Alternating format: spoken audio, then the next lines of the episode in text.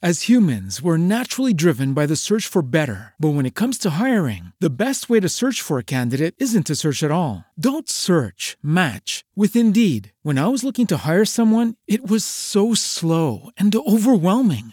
I wish I had used Indeed. If you need to hire, you need Indeed. Indeed is your matching and hiring platform with over 350 million global monthly visitors, according to Indeed data, and a matching engine that helps you find quality candidates fast. Ditch the busy work. Use Indeed for scheduling, screening, and messaging so you can connect with candidates faster. And Indeed doesn't just help you hire faster. 93% of employers agree Indeed delivers the highest quality matches compared to other job sites, according to a recent Indeed survey. And listeners of this show will get a $75 sponsored job credit to get your jobs more visibility at Indeed.com slash podcast. That's Indeed.com slash podcast. Terms and conditions apply.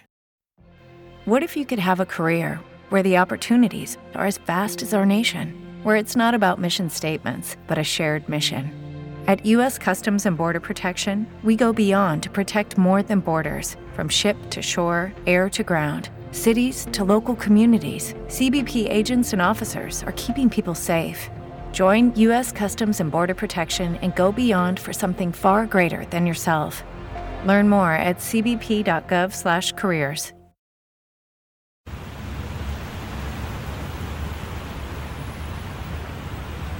¿Cuánto quiere ese coyote? ¡Diez mil pesos! ¿Para todos? No, jefe, para cada uno. Pinche coyote ladrón. Hay que joder al güey. File.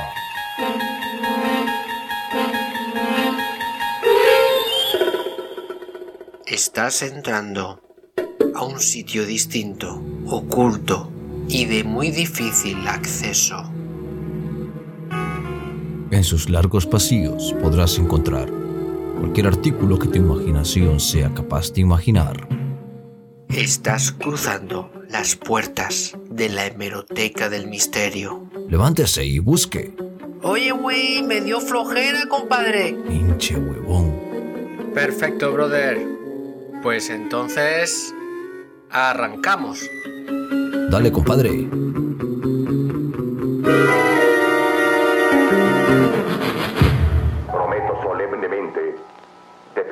Bien y luchar contra la injusticia y la maldad.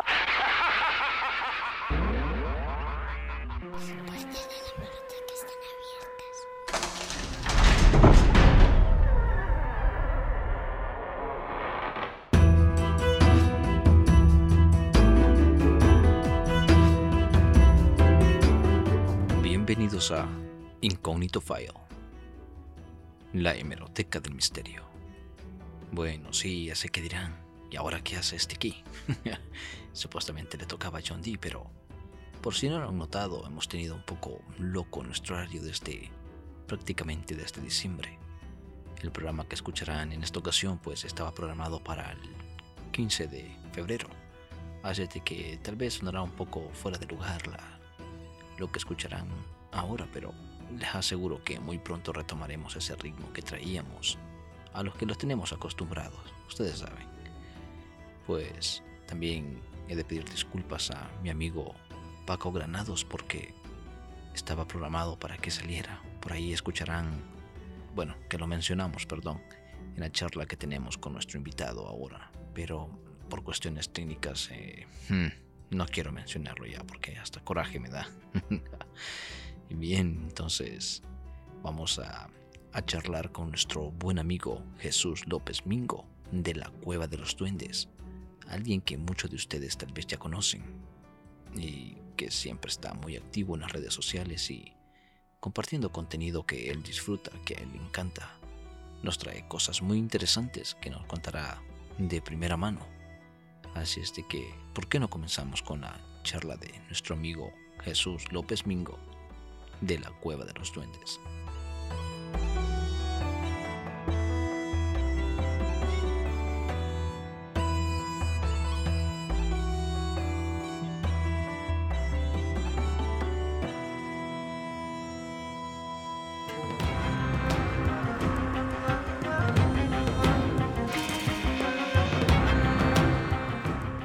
Noche con nosotros Jesús López Mingo de la Cueva de los Duendes.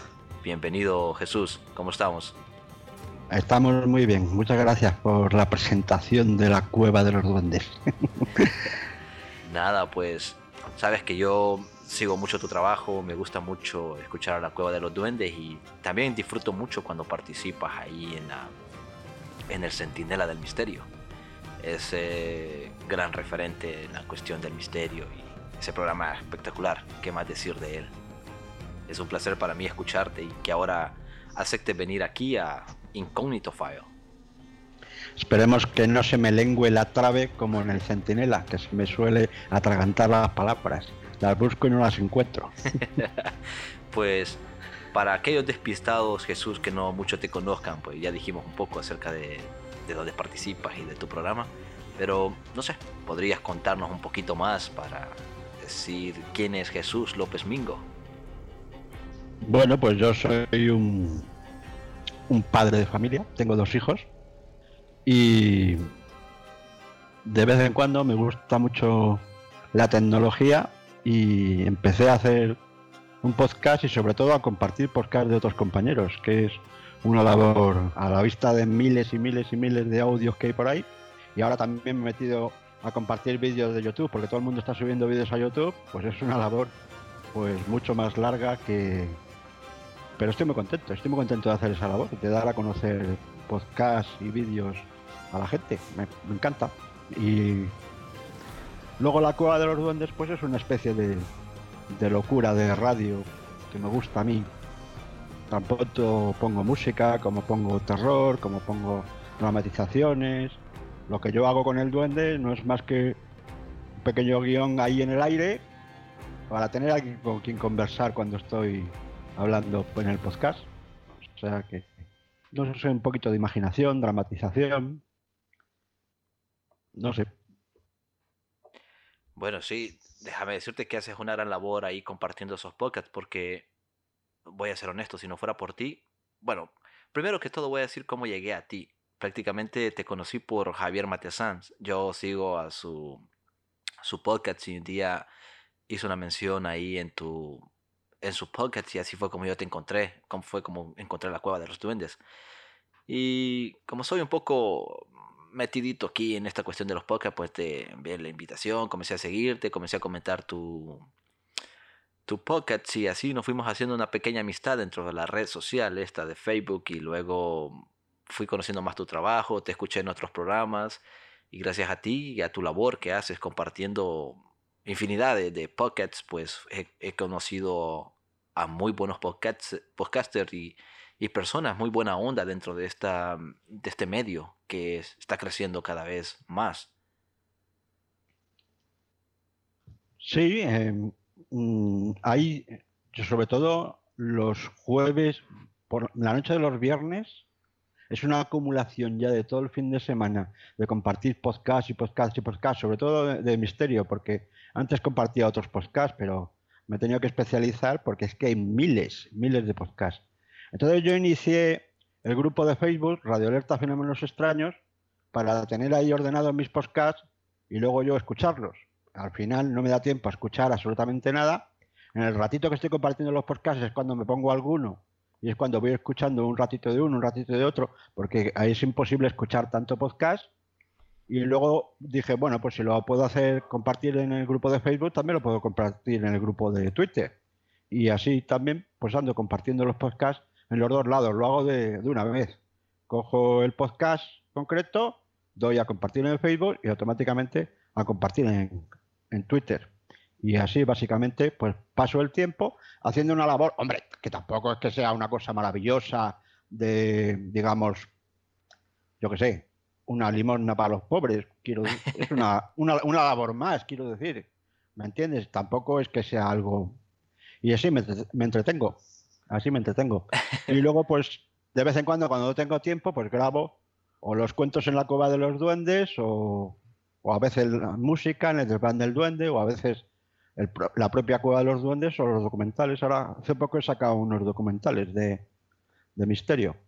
O sea que me entretengo, porque como no me defino por nada en concreto, dicen los que saben de esto, define tu podcast, define tu podcast. Y yo no me defino en nada. Yo mezclo todo. Mezclo música, mezclo terror, mezclo dramatización, mezclo eh, defensa de los consumidores, mezclo un poco, un poco de todo, lo que sería, yo que sé, un, magazine.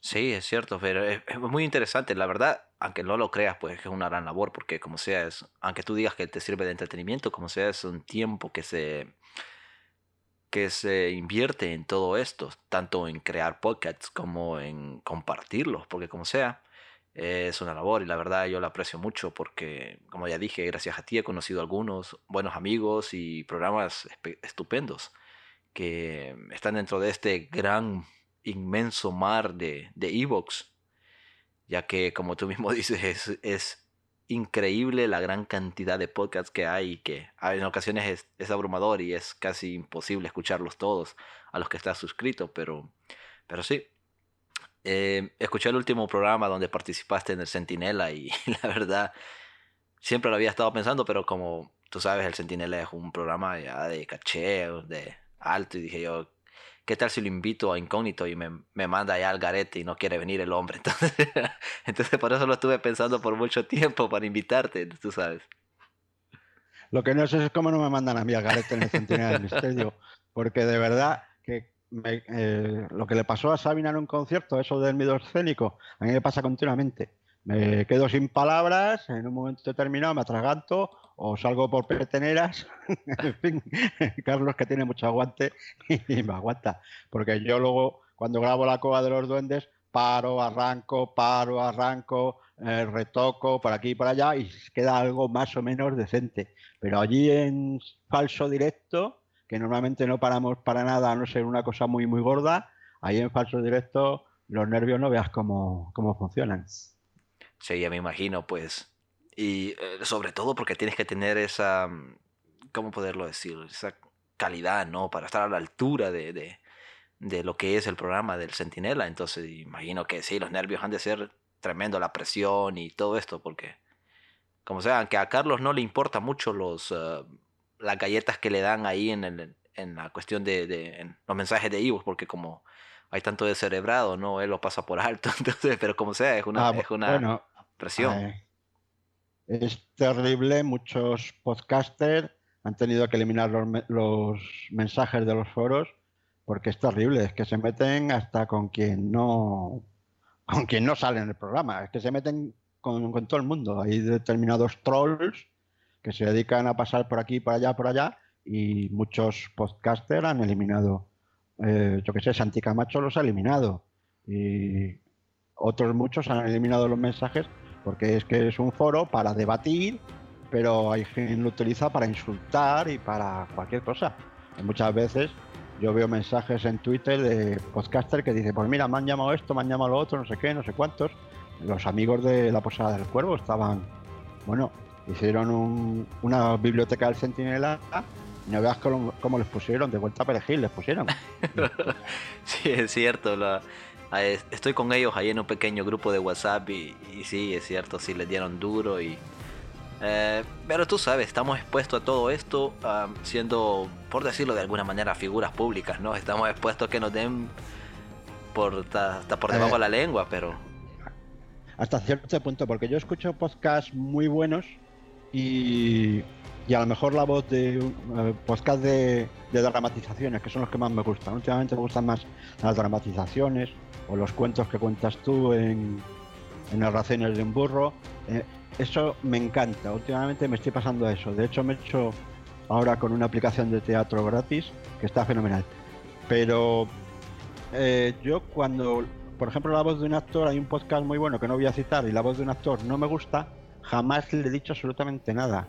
Cambio de podcast y punto. Que no pasa nada. Que si a mí no les gusta como, como lo digo, como lo hablo o cómo lo hago, pues que nada, que hay miles, que te cambies de podcast, que no hace falta meterse con nadie. Si es muy sencillo, tampoco todos van a ser alabanzas, pero por favor, un poco de crítica constructiva. Diga usted, esto no me gusta por esto, por esto, por esto, y con respeto y sin insultar. Y te aseguro que la gente lo recibirá con mucho más agrado y muchos cambiarán a lo mejor en parte su forma de, actuar.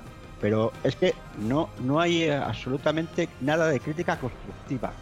Yo creo que se ha confundido un poco la libertad de expresión con el, abuso y el apabullar a la gente. Yo hago un podcast, te puede gustar, no te puede gustar, nadie te va a decir nada porque lo escuches, porque nadie lo va a saber, o si te cambias a, a otro, es, es, tu, es tu problema. Si es que hay una libertad de, de cambiar de uno a otro tremenda y no hay por qué meterse con nadie.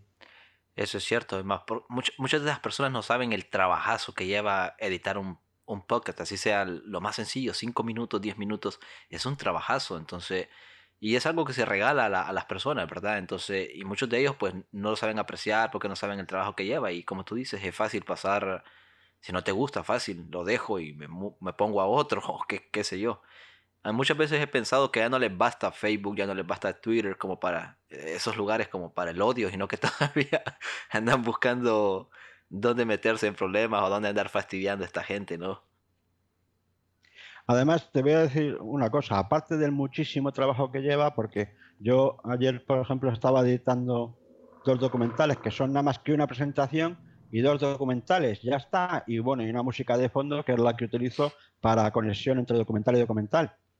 Tú sabes las horas que me llevo, porque hay veces que en cinco minutos que tienes que hablar te atragantas, no te salen las palabras, te equivocas. Me equivoqué con el, con el título de uno de los documentales y ya se ha quedado grabado así porque no me he dado cuenta hasta que no estuvo ya en iVoox. Pues vale, en vez de decir secretos, dice ocultos. Bueno, pues es una equivocación. Seguro que hay alguien al acecho para recriminarte. Es que te has equivocado en el título. Bueno, me parece muy bien. Si yo soy el primero que sé que me equivoco en el título. Lo que pasa es que ya está subido a iVoox y ahora a lo mejor tendría que volverlo a grabar. Y hay veces que para un minuto de grabación te atascas o hay veces que el ordenador te hace unas puñeterías impresionantes, que se queda sin memoria y se para la grabación. En fin, hay miles de inconvenientes. Lo hacemos por amor al arte y no tenemos por qué gustar a todos, pero no pasa nada, porque hay podcasts muy importantes, muy grandes, con muchos oyentes, que a mí no me gustan y no pasa absolutamente nada. Y jamás voy a decir nada en contra de nadie que esté haciendo algo para los demás por amor al arte por auténtico amor al arte, porque el 99% de la gente que está haciendo podcast en Estados Unidos no sé cómo funcionará, creo que no, pero por lo menos aquí en España, aquí no cobra ni Dios. Los que cobran son los que han monetizado su podcast y tienen muchos, muchos, muchos oyentes. Y eso no lo tiene cualquiera. Eso no lo tiene cualquiera. Influyen muchos temas, como por ejemplo que sea una persona conocida, es muy importante y que luego también se haga que pague más a iVoox, hablando claro, porque yo, por ejemplo, estoy en el plan antiguo, pago muy poquito y no me apetece pagar más. ¿Sabes cómo te digo? Sí, no entiendo con- con- Sí, completamente. Sí, aquí en los Estados Hay Unidos. planes de es- visibilidad. Sí, es cierto. Aquí en los Estados Unidos el- el- la cuestión del podcast es, um, se trabaja diferente, pero por la cuestión de que, no sé, hay, hay, hay podcasts que igual, hay infinidad de podcasts, pero muchos de ellos, por suerte, colectan algo, no la gran cantidad, ah, dependiendo la, la cantidad de anuncios que tú permites colocar en tu podcast, porque tú eres libre de colocar, si no deseas colocar ah, anuncios, pues no monetizas, digamos, pero estamos hablando de la descarga siempre, ¿no? Entonces, digamos, digamos que dure una hora tu programa, pones eh, medio minuto de, de anuncios al principio, medio ah, minuto en medio de, de la hora y otro al final. Entonces estamos hablando de seis, seis anuncios, eh, si es que no un poquito más. Entonces así es como, y dependiendo de las descargas que tengas, así es como tú recibes por lo menos una, una pequeña, pequeña contribución o retribución, pero de lo contrario, a no ser que tengas una cantidad de suscriptores exagerado, pues también, así como los estos chicos que llevaron esta serie a Amazon que se llama Lore, Lore. Ellos sí, Sí. pudieron hacer esta, esta gran labor, digamos, pero, pero más allá de eso, que no creo que sea la gran cantidad, la gran cosa también aquí en los Estados Unidos. Es casi lo mismo. Ya, pero por ejemplo en otras plataformas como por ejemplo Anchor, no sé si pronuncia Anchor o Alcor o algo, así, me parece que es Alcor. En esa plataforma en España, por ejemplo, no se puede monetizar. En Estados Unidos creo que sí. Y eh, en iVoox para monetizar, pues sí, tienes que, eso lo puede hacer cualquiera. Pero claro, em, evidentemente quien más visibilidad tiene, quien más descargas tiene, es el único que puede un porcentaje de, de esos oyentes a lo mejor pagan un euro y medio, que es el mínimo que hay que pagar para monetizar. Pero en general, a ver, que a mí me parece muy bien el que saque dinero por esto, como por cualquier otra labor, mientras sea una buena labor que no eh, perjudica a nadie, a mí me parece perfecto. Y hay programas que hay que reconocer que no tienen el número suficiente de oyentes como para tener monetización. A mí todo me parece perfecto. Yo estoy de acuerdo con, absolutamente todo. Ahora, que también para monetizar un, un podcast es la ley de oferta y la demanda. Si tú no tienes suficiente demanda, evidentemente no vas a tener ofertas de anunciantes ni vas a poder monetizar lo suficiente. Eso está más, claro que el agua. Sí, eso tienes razón. Y no sé, ah, Jesús, yo sé que eres un experto en cosas paranormales. Habíamos quedado que tal vez nos contaras algunas cosillas ahí. Todo porque yo me quedé pensando cuando dijiste en un programa de Centinela, porque como sabes, te, escucho como ya dije. Me quedé pensando un día que dijiste, no, un día te contaré algunas cosas que a mí me suceden. Entonces yo me, yo me quedé pensando, wow, Jesús ha de tener buenas historietas que contar por ahí. Entonces dije, me voy a adelantar un poquillo, vamos a ver, lo voy a tirar el guante aquí a, a Jesús a ver si se anima a contarnos alguna de estas historias o alguna cuestioncilla que, que te haya sucedido, de esas, de esas que nos gustan mucho a, los amantes del misterio, ¿no? Esas, las paranormales que, que llamamos. Sí, pues yo entré en el Centinela del Misterio precisamente un día que eh, yo compartía los podcasts de Centinela del Misterio porque me encantaban y un día Carlos se puso en contacto conmigo para ver si yo quería contar sucesos paranormales sucedidos a los oyentes. Y fuimos yo y otra chica, una chica que se llama Lurditas Bangkok. Y la historia de ella es, es apasionante. Pero a mí también me han ocurrido una serie de cosas que no tengo ningún problema ni en el Centinela, ni en Connectify, ni en ningún sitio. Son cosas pues que hay quien las da por yo mismo, siempre que me ocurre alguna cosa, que no es continuamente, porque entonces me volvería loco, pero precisamente siempre, que me ocurre alguna cosa, porque yo creo que el misterio no hay que buscarlo, el misterio te busca a ti. Y entonces a mí me han ocurrido algunas cosas mm, que dirán, este tío tiene alucinaciones. Pues vale, que lo digan, si yo soy el primero que lo piensa, si yo soy una mente muy cuadriculada, a mí lo que no me entra en la cabeza no me entra en la cabeza. Entonces lo primero que pienso cuando me ocurre algo es que puede ser una alucinación. Pero entonces, claro, si tienes muchas alucinaciones, eh, debería ir a un psiquiatra. Primero que todo, ¿no? claro, este, este es el, el, kit de la cuestión. Las cosas que nos ocurren, ¿por qué nos ocurren? Si no tienen una cierta explicación. Entonces, si quieres, te paso a contar alguna. Por ejemplo, estando toda la familia, los cuatro miembros de la familia, mi mujer, yo y mis dos hijos, en la isla de, Menorca, mientras hacía la cena en un infiernillo de esos horribles que hay en los apartahoteles, que tardan mil horas en freír unas patatas, pues nos salimos un ratito a jugar las cartas a la terraza. Y los cuatro vimos, los cuatro vimos, encima del apartamento del frente, como una luz, no era, no era una luz, era como si enfocaras un foco del teatro contra las cortinas o contra una pared, como fuera el reflejo de una luz, no era una luz. Además, eso no era un ovni, ni se movían, ni pegaba salto, ni te perseguían, ni nada por el estilo. Era una luz fija, circular, de aproximadamente, por el cálculo con el edificio de enfrente, de unos 6 metros de diámetro, de un color creo que más o menos rosado, no recuerdo bien el color, y lo vimos durante tres segundos y ¡ching! De repente, como el que apaga el botón de la luz, desapareció. Y esto fue la primera vez. Nos quedamos todos alucinados, nos quedamos mirando y sin hablar.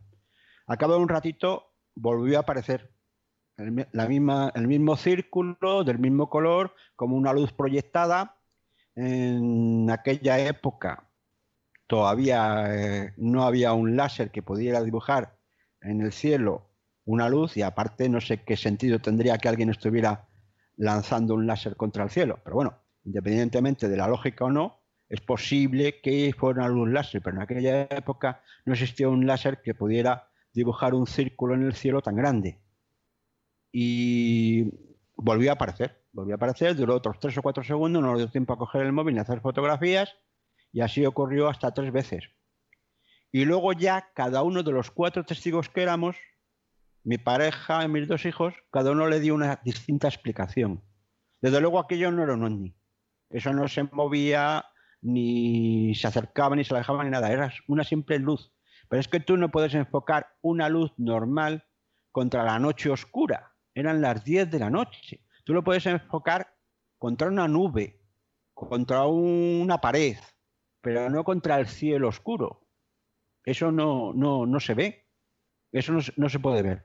Entonces, no siendo muy espectacular, pues mira, es un hecho paranormal que nos ocurrió a los cuatro. Cada uno le dio la explicación que le dio, que le dio la gana. Uno decían que si era un faro de, de, de Mallorca.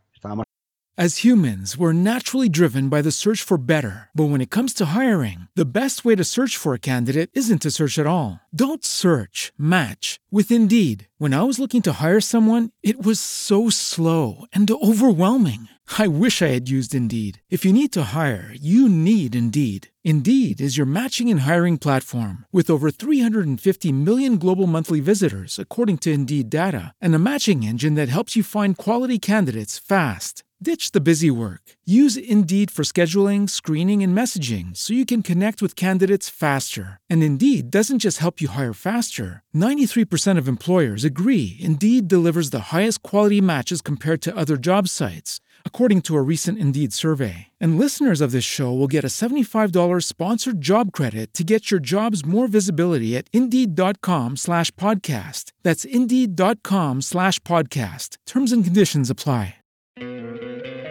¿No te encantaría tener 100 dólares extra en tu bolsillo? Haz que un experto bilingüe de TurboTax declare tus impuestos para el 31 de marzo y obtén 100 dólares de vuelta al instante. Porque no importa cuáles hayan sido tus logros del año pasado, TurboTax hace que cuenten. Obtén 100 dólares de vuelta y tus impuestos con 100% de precisión, solo con Intuit TurboTax. Debes declarar para el 31 de marzo. Crédito solo aplicable al costo de la presentación federal con TurboTax Full Service. Oferta sujeta a cambios o cancelación en cualquier momento. En la isla de Menorca y Mallorca estaba enfrente. Pero es que Mallorca está a 32 kilómetros. En 32 kilómetros, el faro de Mallorca es que ni se ve. Es que ni se ve por la distancia. Si cuando en días soleados veíamos Mallorca del tamaño de un dedo, ¿cómo vas a ver una luz tan grande que va a ser un faro? Mi mujer dijo que si era un barco. Digo, por un barco va a tener ahí un círculo luminoso encima. Cada uno opinó lo que opinó. Yo no le veo explicación lógica. Y ahí está. Y ese eh, supuesto fenómeno paranormal que nos ocurrió me encantó. ¿Por qué? Porque éramos cuatro testigos, no era uno solo, que otras cosas me han ocurrido cuando estoy yo solo. Los cuatro lo vimos y yo no creo en la llamada sugestión colectiva, no lo creo. O sea, alucinación colectiva no, no creo en ello. Porque si yo imagino en una alucinación un círculo rojo, el otro puede imaginar un elefante. Yo no creo en la sugestión o la alucinación colectiva. No lo creo. Entonces, es, me gustó esa experiencia, primero porque no nos dio miedo, era una luz alucinante que estaba ahí. Segundo, porque lo vimos cuatro, lo cual siempre te arropa un poco el ser varios testigos que han visto la misma cosa. Y tercero, porque no le pudimos dar explicación. Pero la noche no se acabó ahí. Cuando ya fue hora de irnos a la cama, apagamos el ordenador portátil que tenía dentro unas películas de DVD, porque en aquel apartado no había televisión. Y a eso de las 3, las 4 de la mañana, creo que estaba escuchando Espacio en Blanco. Porque yo siempre que me acuesto, me acuesto con los cascos y me pongo a escuchar eh, programas de misterio y esas cosas. Yo creo que estaba escuchando Espacio en Blanco.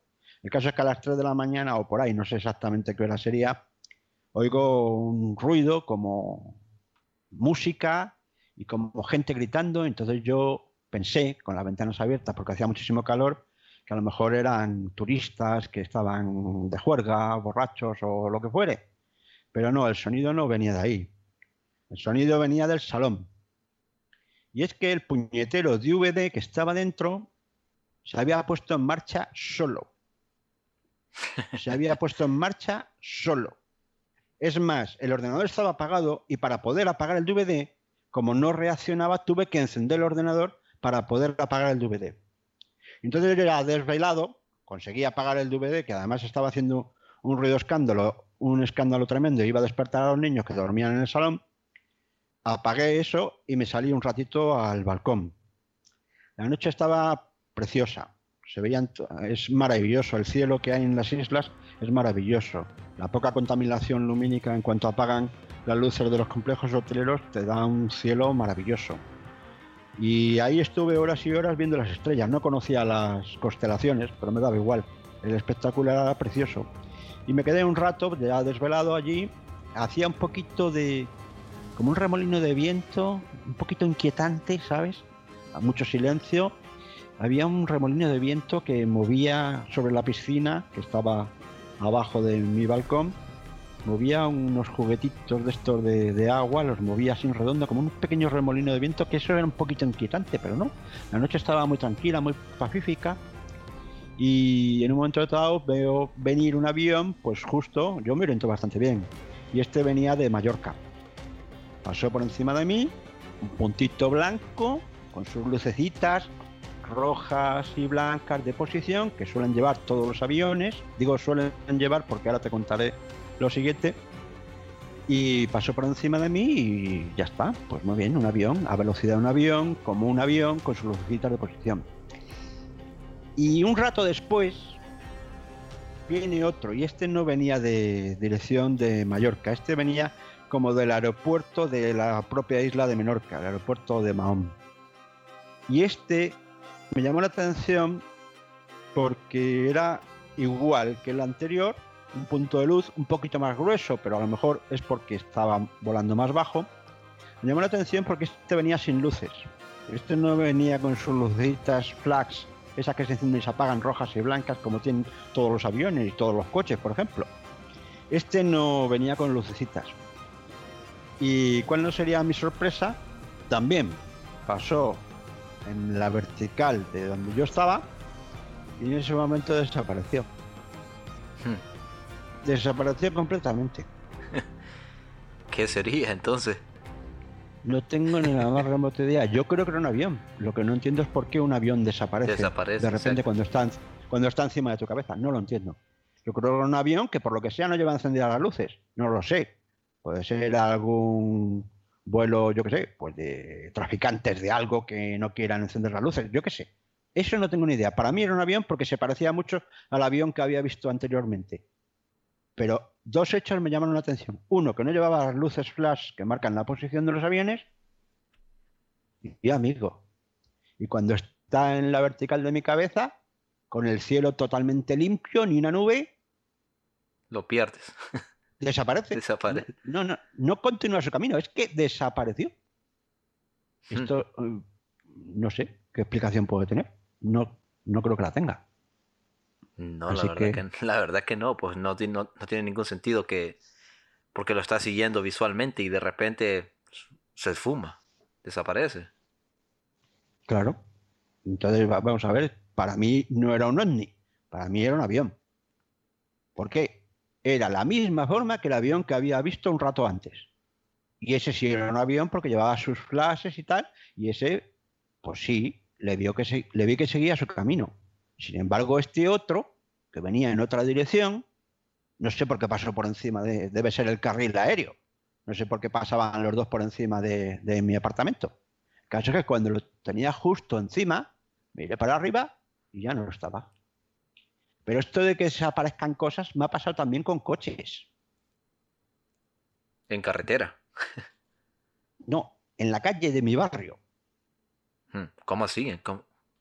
En la, calle de mi barrio eh, hubo un tiempo que mi mujer la trasladaron a un sitio que estaba muy lejos y el coche viejo, que era el que ella usaba, que le tenía muchísimo cariño, y lloró un montón cuando le vendimos, pero lo obligué yo a venderlo, hmm. porque no estaba en condiciones no, es que se tenía que hacer muchísimos kilómetros, incluido Sierra de Madrid, con nieve y hielo y a mí el coche estaba muy bien, no gastaba nada, era muy canijo, muy bonito, todo lo que tú quieras, pero mm, a mí no me gustaba, no me, da, no me daba seguridad para estar todo el año yendo y viniendo de un trabajo que ella la destinaron ese año bastante lejos.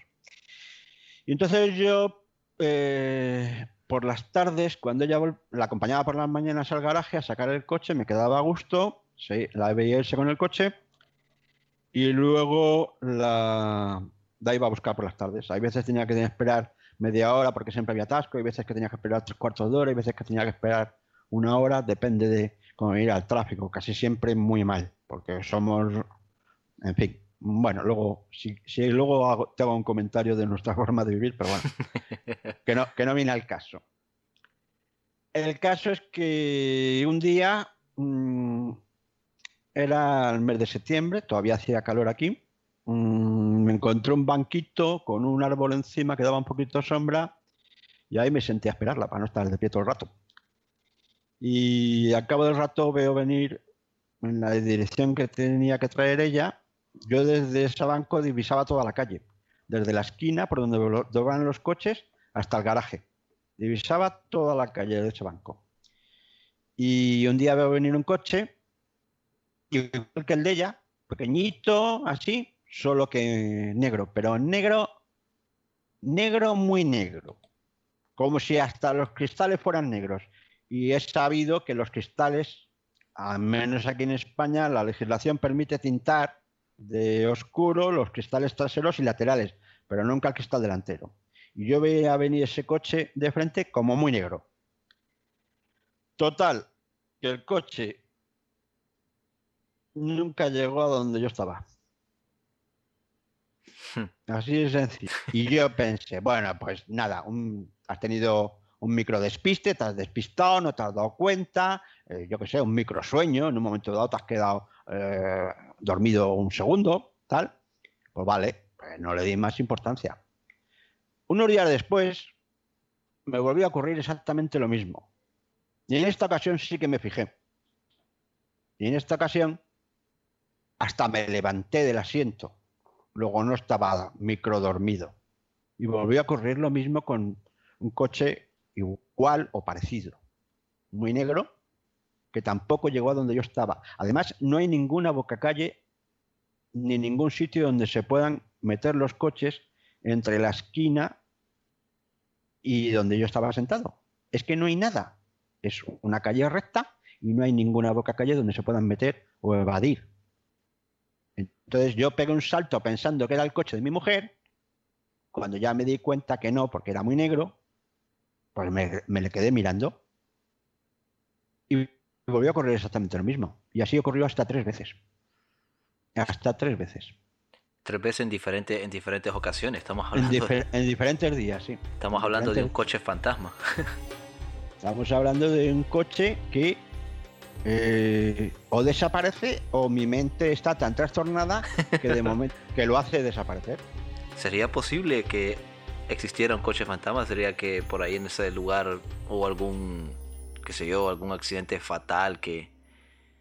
Yo a raíz de esto, a raíz de esto estuve eh, investigando un poquito en internet, no, porque casi todos son montajes, pero en La Rosa de los Vientos, hablando de un cementerio muy famoso de Estados Unidos, no me acuerdo cuál es, sí que aseguran que además de ver fantasmas y ver hasta un carromato que sale de un lago, es que no recuerdo ahora mismo de dónde es este cementerio. Pero que sí que aseguran que la gente que se va por esa pequeña carreterita hacia el cementerio, unas veces delante y otras veces detrás, tienen un coche y que ese coche en un momento dado también desaparece. Hmm. Entonces ya, ya, me va cuadrando más, ya no soy yo solo el que está zumbado, ya es mucha más gente la que le ha ocurrido algo parecido. Evidentemente no ocurre todos los días, Evidentemente por eso es tan difícil de creer, porque no ocurre todos los días ni ocurre a todas las personas. Pero estas cosas ocurren, porque no soy el único testigo.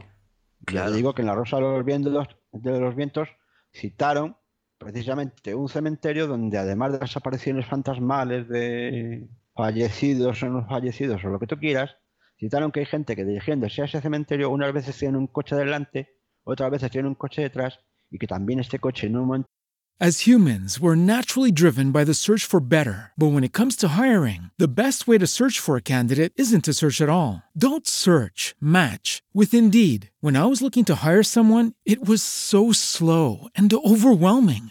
I wish I had used Indeed. If you need to hire, you need Indeed. Indeed is your matching and hiring platform with over 350 million global monthly visitors, according to Indeed data, and a matching engine that helps you find quality candidates fast. Ditch the busy work. Use Indeed for scheduling, screening, and messaging so you can connect with candidates faster. And Indeed doesn't just help you hire faster. 93% of employers agree Indeed delivers the highest quality matches compared to other job sites, according to a recent Indeed survey. And listeners of this show will get a $75 sponsored job credit to get your jobs more visibility at Indeed.com slash podcast. That's Indeed.com slash podcast. Terms and conditions apply. With the Lucky Land slots, you can get lucky just about anywhere. This is your captain speaking. Uh, we've got clear runway and the weather's fine, but we're just going to circle up here a while and uh, get lucky. No, no, nothing like that. It's just these cash prizes add up quick. So I suggest you sit back, keep your tray table upright, and start getting lucky. Play for free at LuckyLandSlots.com. Are you feeling lucky? No purchase necessary. Void where prohibited by law. 18 plus terms and conditions apply. See website for details. dado, a través del espejo retrovisor, en un momento dado desaparece. Otras veces cuando lo llevas delante, desaparece delante. Como Entonces, tú, como tú mismo dices, esto, estos, ah, cuando lo buscas no, no resulta nada, porque fíjate que el año pasado yo hice, durante mis vacaciones hice el recorrido por uno de los de las carreteras, aquí le llaman highway a las carreteras que son pocos transitables y freeway a las que son más transitables, ¿no? Eh, hice uno que se llama el Highway 50, que cruza justo en medio de Nevada. Y Nevada es un- uno de los estados más solitarios, más poco poblado, porque es muy desértico. En esta, en esta highway se supone que hay mucho, mucho... Es solo, es solo. Incluso le llaman, tiene la- el título de el highway más solitario de los Estados Unidos. Incluso de- creo que del mundo. El hecho de que yo lo transcurrí el año, lo transité el año pasado, casi desde Utah hasta California. Lo atravesé todo completo, esperando poder eh, toparme con alguna cuestión ahí, ¿no?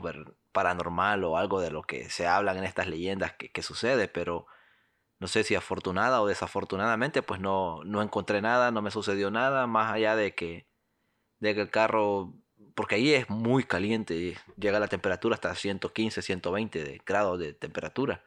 Entonces, más allá que se me arruinara la, la, la calefacción del vehículo y ya luego tuviera que aguantarme la calor, fue lo único paranormal que me pasó. Pero no, no- diría paranormal, sino que algo normal porque se, se estropeó el, el aire acondicionado del vehículo y fue lo, lo único que me sucedió en esa carretera. Pero, pero como tú mismo dijiste, eh, a mí a veces me admira, dejando una cosa por otra, me admira de cómo hay personas que van a estos lugares y siempre encuentran algo. Y cuando, no sé, y cuando tú vas, nunca, nunca ves nada, nunca encuentras nada. no sé si te ha ocurrido cuando llegas a un lugar de estos. No, sí, yo recuerdo una vez que aprovechando una luna de sangre que fue muy famosa aquí, que además era verano y todo el mundo salió a la calle a ver la luna de sangre, pues como no tenía sueño, dije, bueno, me cojo el coche, me voy a dar una vuelta, me voy a buscar la chica de la curva.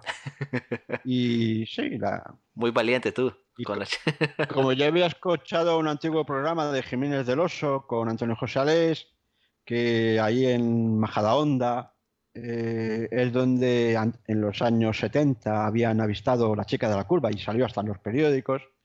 Como yo había escuchado este programa, dije, pues eso está muy cerquita, me cojo el coche y me voy a dar unas vueltecitas por allí, por la carretera esta de, de Majadahonda Pozuelo, que hubo incluso hasta denuncias en el cuartel de la Guardia Civil, porque una persona quiere gastar una broma, no va al cuartelillo de la Guardia Civil a gastar una broma y decir, he visto a la chica de la curva. Si va la gente a denunciar que ha visto a la chica de la curva es porque realmente esa persona cree que ha visto a la chica de la curva.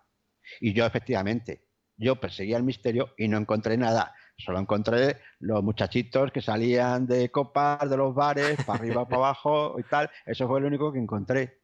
Pero a mí no me hace falta ir a buscar el misterio. Además, me encantaría. Yo he grabado muchas veces el programa de la Cueva de los Duendes y jamás se me ha metido una psicofonía. Jamás. Y si algún ruido extraño, alguna cosa extraña se ha metido en la grabación, inmediatamente he detectado que ha sido la voz de uno de mis hijos o de mi esposa o, o de la televisión. Jamás he sacado una psicofonía real. Entonces, efectivamente, si tú buscas el misterio, posiblemente lo encuentres. Ahora, si tú no lo buscas, posiblemente te encuentres. Posiblemente te encuentres. Sí, eso tienes razón. Pues nada, Jesús, yo estoy agradecido contigo por esto media horita. Espero que no sea la única vez que aceptes mi invitación a participar aquí en Incógnito File, ya que este programa se llamará Entre Amigos, porque eh, hemos estado charlando con otro también que conocerás que se llama. Ah, perdón, se me acaba de ir la. la, la, uy, se me fue la. Se me fue la olla.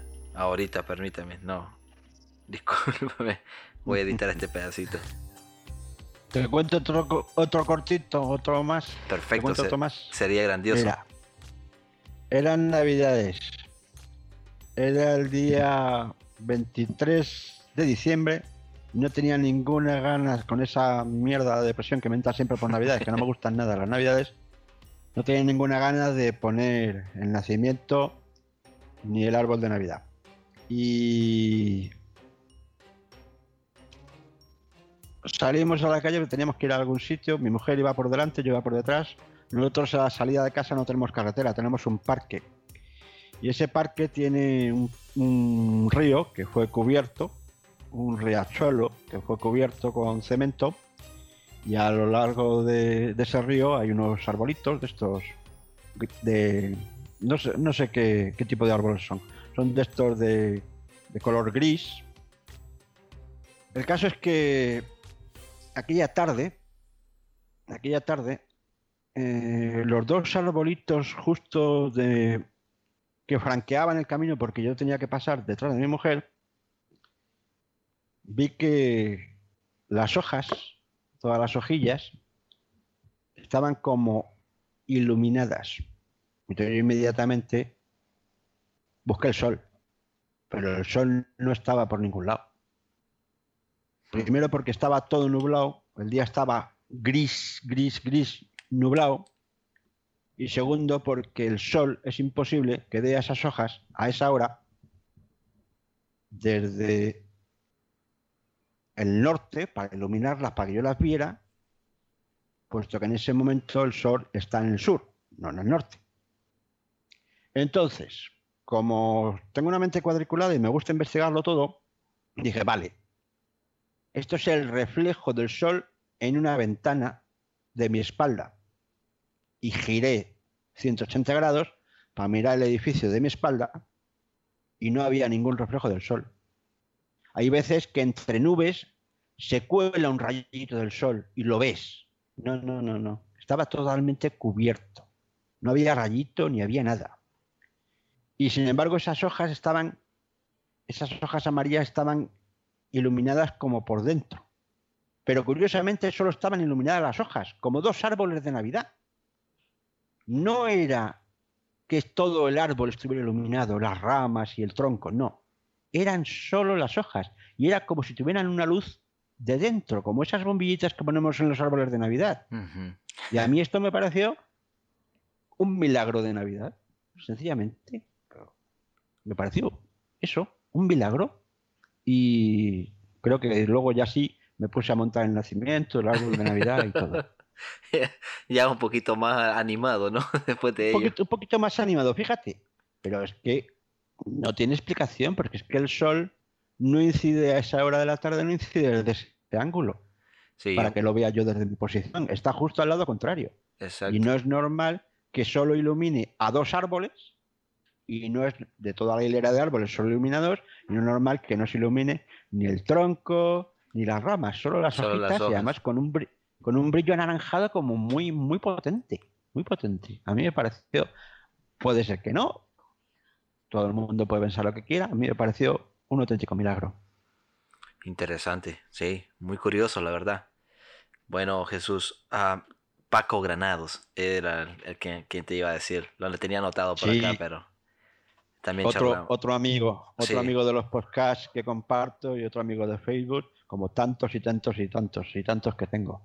Exacto, eso estuvimos hablando con él ahora a tempranas horas también y también va a estar en este porque él comenzó, él, fue uno de los, de los principales con Esteban Zavala y John T que comenzaron el, el podcast de Incógnito.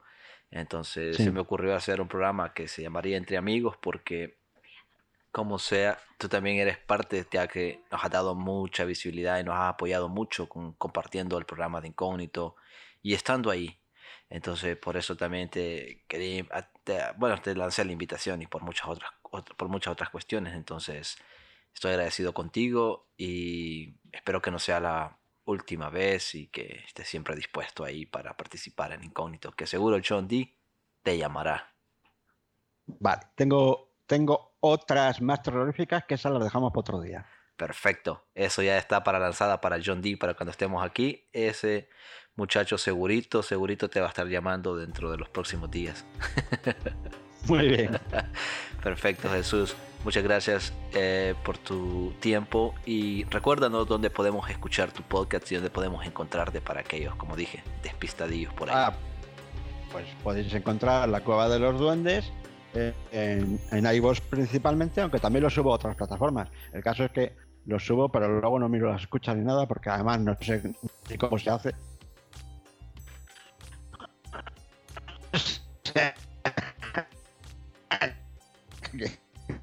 en Spotify y en más plataformas, pero pues las subo, pero por tenerlas, no sé ni cuántas escuchas hay.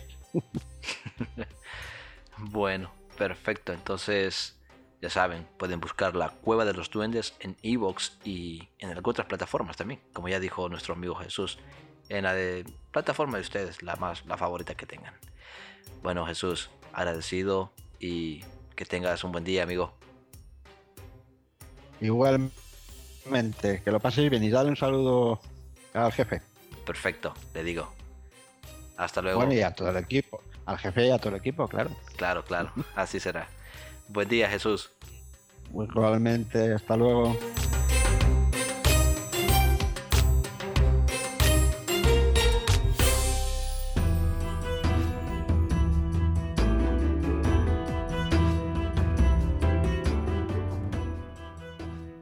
ha parecido la charla con nuestro amigo? Interesante, ¿verdad? Muy amena. Ahora vamos a darle paso a nuestro amigo Antonio Ceniza, que no sé con qué nos sorprenderá este día.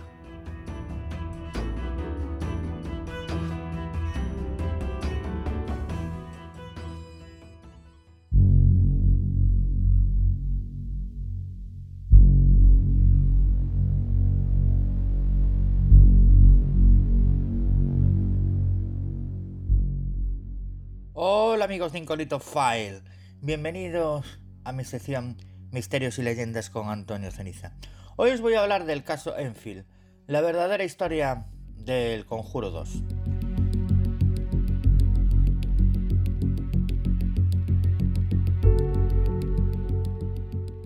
En agosto de 1977, una serie de perturbaciones que pronto se caracterizaron por, como un caso de fenómeno poltergeist e incluso la posesión demoníaca, se manifestaron en Enfield. La serie As humans, we're naturally driven by the search for better. But when it comes to hiring, the best way to search for a candidate isn't to search at all. Don't search, match with Indeed. When I was looking to hire someone, it was so slow and overwhelming. I wish I had used Indeed. If you need to hire, you need Indeed. Indeed is your matching and hiring platform with over 350 million global monthly visitors, according to Indeed data, and a matching engine that helps you find quality candidates fast. Ditch the busy work. Use Indeed for scheduling, screening, and messaging so you can connect with candidates faster. And Indeed doesn't just help you hire faster. 93% of employers agree Indeed delivers the highest quality matches compared to other job sites according to a recent Indeed survey. And listeners of this show will get a $75 sponsored job credit to get your jobs more visibility at Indeed.com slash podcast. That's Indeed.com slash podcast. Terms and conditions apply. Hello, it is Ryan, and I was on a flight the other day playing one of my favorite social spin slot games on ChumbaCasino.com. I looked over the person sitting next to me, and you know what they were doing? They were also playing Chumba Casino. Coincidence? I think not. Everybody's loving having fun with it. Chumba Casino is home to hundreds of casino-style games that you can play for free anytime, anywhere even at 30,000 feet. So sign up now at ChumbaCasino.com to claim your free welcome bonus. That's ChumbaCasino.com and live the Chumba life. No purchase necessary. VGW. Void were prohibited by law. See terms and conditions. 18 plus. Fenómenos paranormales, incluyendo las acciones de una niña de 11 años de edad que en repetidas ocasiones levitó por encima de su cama. Tuvieron a la nación hechizada por más de un año. De acuerdo con el Daily Mail, de Gran Bretaña, ninguna explicación distinta de lo paranormal ha podido presentarse de manera tan convincente. Los actos comenzaron el 30 de agosto en la casa de Margaret Hobson, una mujer divorciada que vivía en la calle Green Street con sus cuatro hijos, Peggy 13 años, Janet 11, Johnny 10 y Billy 7. Dos de los niños, Janet y Johnny, trataron de convencer a su madre de que en sus camas estaban temblando, eh, estaba temblando inexplicablemente. A la noche siguiente se manifestaron misteriosos sonidos que golpeaban las puertas, así como el deslizamiento de un mueble al interior de la habitación de las chicas. Había más golpeteos y pronto Hobson tenía en su puerta una patrulla que había recibido una llamada para presentarse al número 284 de Green Street. Una agente de la policía londinense fue testigo de la oscilación de una silla que se deslizó en el comedor de los Hudson. Pero no pudo terminar la causa del movimiento. A la mañana siguiente, pequeños juguetes y piezas de Lego comenzaron a rebotar en las paredes. Al ver que la policía no les podía ayudar, ya que en la vivienda no se estaba cometiendo ningún delito, la familia decide acudir al de Daily Mirror. El periódico envió a un veterano redactor, George Fallows, a un fotógrafo, Graham Morris, y a un reportero, Douglas Banks. Después de estar en el interior de la casa durante varias horas sin que sucediera nada, los reporteros decidieron marcharse, pero cuando casi estaban en su coche, la madre los llamó. Al regresar a la vivienda, ellos pudieron observar personalmente el fenómeno. Es más, una pieza de Lego golpeó en la frente del fotógrafo mientras intentaba tomar fotografías. Cuando el fotógrafo reveló el carrete, se percató de que la foto de ese momento tenía un agujero, por lo que George Fallows llamó a la SPR, Sociedad para la Investigación Psíquica, que inmediatamente mandó a Maurice Grox. ¿Bromas de niños? Janet, ¿qué tiraste? preguntó la madre, quien comenzó una serie de sospechas y acusaciones contra Janet, la aparente causa de los problemas en la casa. De acuerdo con el investigador de casos paranormales Google Lyon Playfair, quien con su colega Maurice Grox observó y registró la mayor parte de los fenómenos a lo largo de su curso. Janet era el objetivo principal o epicentro de los incidentes. Ella siempre estaba cerca cuando sucedía algo, y esto inevitablemente condujo a que surgieran acusaciones de que ella estaba orquestando estas bromas pesadas. Aunque Grox ya estaba totalmente convencido de que la niña no podía ser la única responsable de todos los incidentes. Era su hermana Peggy cómplice de los actos. Aunque Janet fue frecuentemente acusada como la culpable, su hermana mayor también fue objeto de señalamientos en algunos eventos. Una vez, por ejemplo, cuando Peggy gritó No me puedo mover, algo me está sosteniendo, ella se encontró las escaleras con una pierna extendida detrás de ella, de una manera que pudiera ser fácilmente explicada como un juego de acción. Ella también estuvo implicada en otros incidentes, y cuando en una ocasión las chicas fueron separadas, Peggy fue enviada a la casa de un vecino. Las travesuras continuaron en las dos casas. Por otra parte, cuando Playfire pasó una noche solo en la casa, sin la presencia de las chicas, no hubo alteraciones en absoluto. ¿Fueron las dos niñas las que planeaban las bromas? ¿Podría un poltergeist manifestarse en dos lugares al mismo tiempo? Cuando Jared estuvo en el hospital durante seis semanas para una evaluación médica, algunos incidentes se produjeron únicamente en la casa. Aún así dice Playfire. Janet era todo la energía, tenía mucha para su edad, saltando y corriendo alrededor con el menor pretexto, y hablando tan rápido que tuve algunas dificultades en un primer momento en la comprensión de sus palabras. Tenía una mirada traviesa y pude entender por qué algunos visitantes de la casa, en los meses posteriores, sospecharían de ella jugando una mala pasada.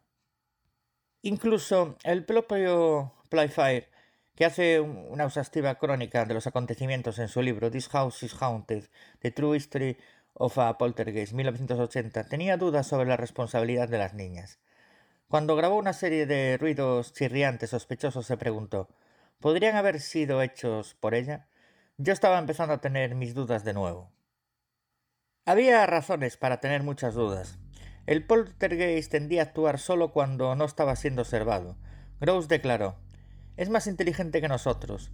Busca su momento, el momento de salir de una habitación para que algo suceda. Uno puede permanecer en la habitación durante horas y nada se mueve. Él sabe lo que estamos haciendo. De hecho, cuando Janet sabía que una cámara estaba encendida, no ocurría nada.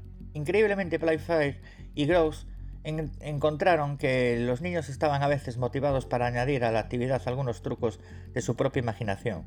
Cuando los miembros de la Sociedad para la Investigación Psíquica, Society for Physical Research, SPR, hicieron visitas, se interesaron más en descubrir los engaños de los niños, mientras que para Playfair eso no era lo importante a investigar en el caso, ya que él ya había visto incidentes con sus propios ojos que los niños no podrían haber hecho deliberadamente. La voz de Bill Wilkins. Uno de los fenómenos que más sorprendió a los investigadores fue una voz masculina sumamente áspera que salía de la garganta de Janet. Aseguraba llamarse Bill Wilkins y haber muerto por una hemorragia cerebral unos años antes en aquella casa. La niña decía que en esos momentos no ejercía ningún control sobre su propia voz. Cuando la niña estaba poseída, los investigadores tenían que sujetarla fuertemente debido a que su fuerza era superior a la de su edad. Psiquiatras y doctores locales estudiaron a Janet y le realizaron estudios de laringe para descartar que las voces que salían de su garganta no habían sido fabricadas conscientemente por Janet. Los expertos aseguraron que esas voces eran fáciles de provocar y de imitar, pero solo era posible durante un corto periodo de tiempo, ya que las cuerdas vocales se inflamarían y terminarían dañándose. Sin embargo, Janet era capaz de mantener conversaciones de más de dos horas. Los incidentes relacionados con extraños silbidos y curiosos ladridos provenían de la ubicación habitual de Janet. Con el tiempo, Playfair determinó que se trataba de una entidad sobrenatural que comenzó a pronunciar varias palabras, incluyendo obscenidades, utilizando el cuerpo de la niña. Playfair depositó su fe en Janet y continuó estudiando a la entidad a pesar de que la voz se negó a hablar a menos que las niñas estuvieran solas en la habitación con la puerta cerrada. Por otra parte, los crédulos investigadores observaron que, cuando se produjo la voz y los gruñidos, los labios de Janet parecían no tener movimiento. En sus notas al respecto, el caso Playfair escribió: La conexión entre Janet y la voz es obviamente muy cercana. En varias ocasiones ella llega a pronunciar cosas que evidentemente no quería decir. Janet pasó seis semanas en el hospital Mausley en el sur de Londres, donde experimentó pruebas precisas para detectar cualquier anomalía tanto física como mental. Pero no se encontró nada, y durante ese tiempo la actividad poltergeist de la casa cesó completamente. Más tarde volvió, a reanudarse, aunque de un modo más esporádico y menos violento. Vamos ahora, queridos amigos y oyentes de Incognito File, con la breve participación de Ed y Lorraine Warren. Hay un enorme problema respecto a la participación de los Warren en este caso.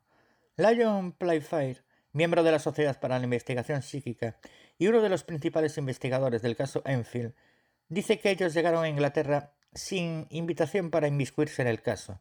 Se quedaron solo un día y fabricaron sus propias pruebas paranormales simplemente para hacer dinero. Los reclamos provienen de una entrevista que sostuvo Dave Schrader de Darkness Radio con el propio Playfair. Transcripción de la revelación de Playfair al respecto. David Schrader.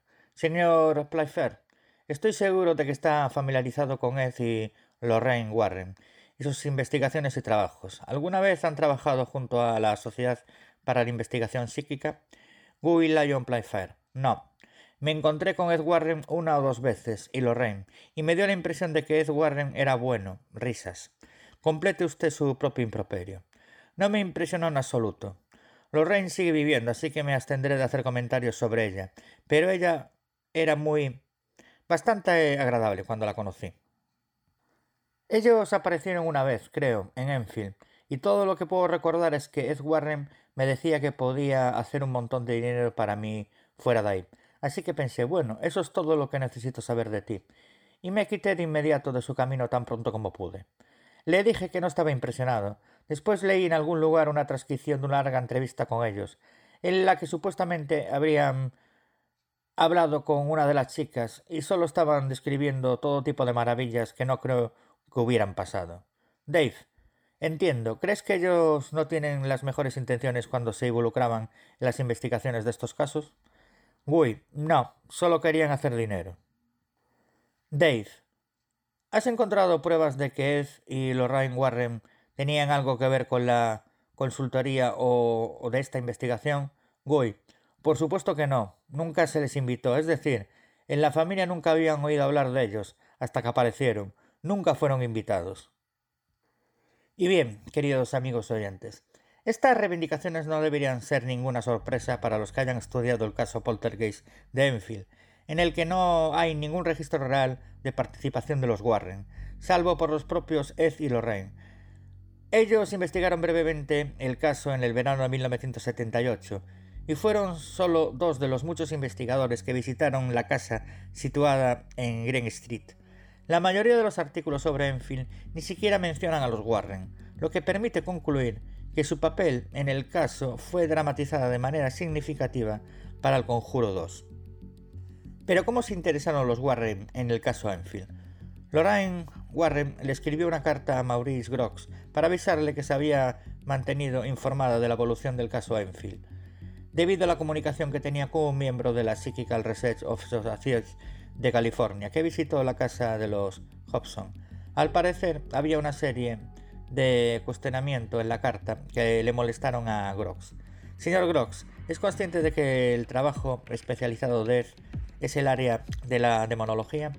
¿Cuáles son sus sentimientos respecto a este campo en particular? ¿Cree que puede haber alguna evidencia en el caso de Enfield?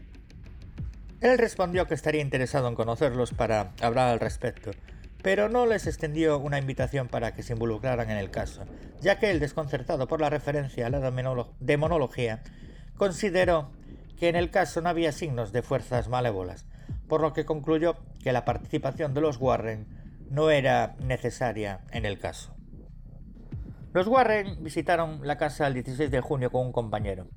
Según Gross, los visitantes dijeron que estaban impresionados por las evidencias. Ellos regresaron a Estados Unidos un par de días después.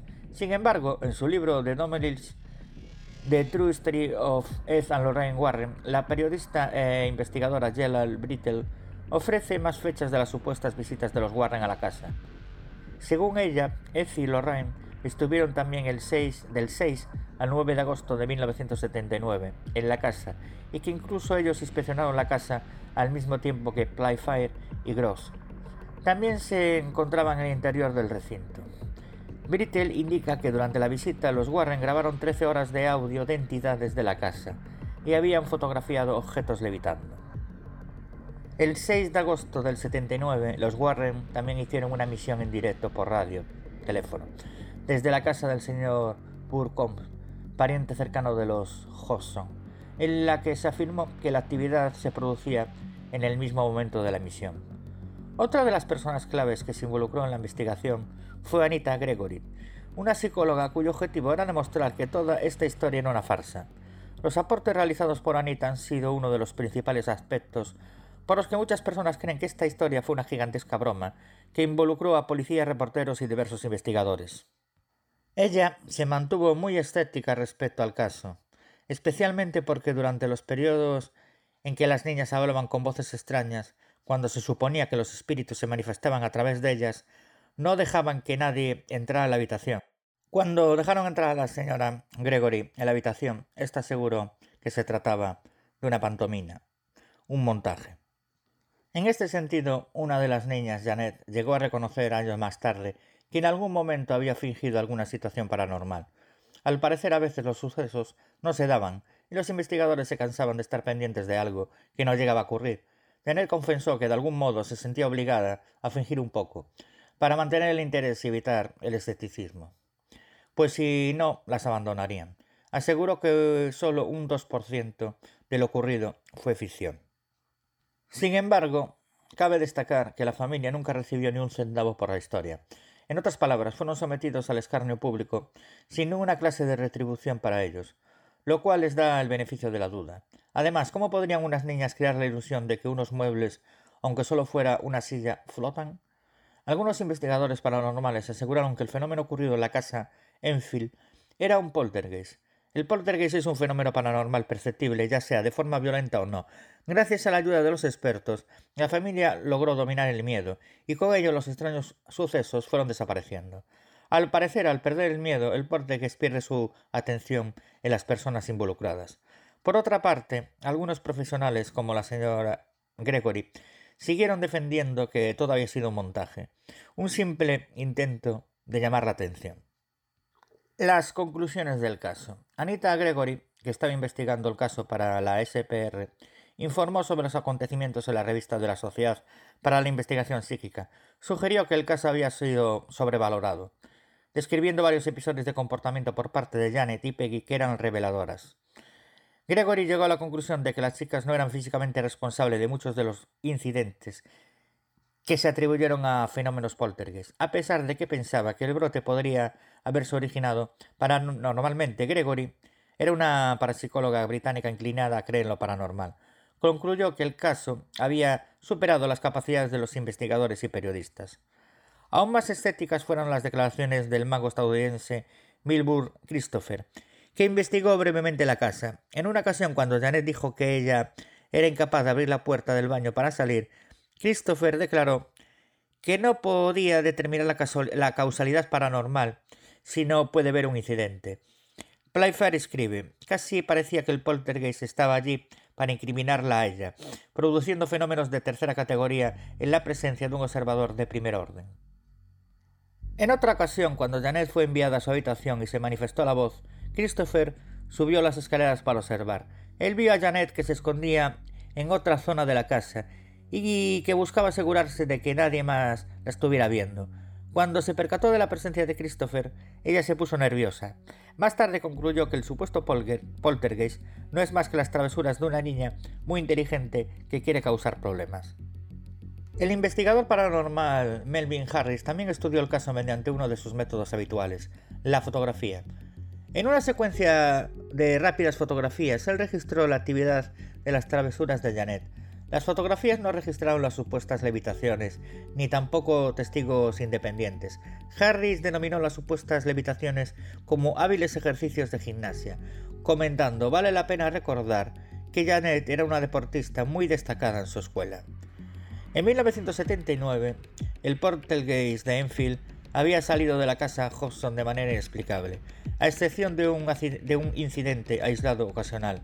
La fuerza motivadora del caso, muchos suponen que la tensión en el hogar se generó poco después del divorcio de los padres, siguió su curso. Pero la pregunta sigue siendo, ¿eran capaces Janet y sus hermanos de haber causado ciertos trastornos? ¿Los niños crearon una serie de bromas para alterar el orden de la comunidad?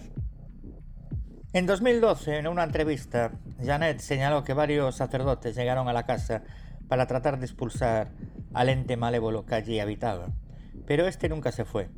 Paulatinamente se tranquilizaron las cosas, pero Billy, hermano de Janet, que vivió en la casa hasta la muerte de Peggy, continuó escuchando ruidos extraños y ligeros desplazamientos de objetos. Otro dato importante que Janet confesó en esa entrevista es que todos los sucesos comenzaron a ocurrir cuando ella, y su hermana Margaret jugaron con la Ouija. ¿Y vosotros qué opináis? ¿La familia Hobson vivió 18 meses de terror o quizás se trató de una gran farsa? Y hasta aquí mi sección por el día de hoy. Recordar que me podéis encontrar en los blogs leyendasceniza.wordpress.com, en el blog leyendasdelmundoceniza.blogspot.com y en el blog misterios leyendas de Galicia Asturias.wordpress.com. Y como no, también me podéis encontrar en mi propia página web que es antonioceniza.6t.net. Un fuerte abrazo a Johncito, el metrosexual canadiense, a Walter Sarabia y al resto de compañeros y colaboradores. Y nosotros, queridos amigos y oyentes, nos escuchamos en el próximo programa.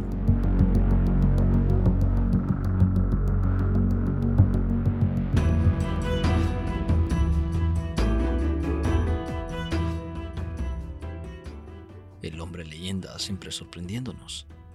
Gracias Antonio por esa estupenda intervención. Y para seguir con el programa de ahora, nos visita un buen amigo desde El Salvador, Arnold Bolaños, que nos trae una sorpresa. ¿Qué le parece si le damos paso a nuestro amigo Arnold Bolaños Castillo?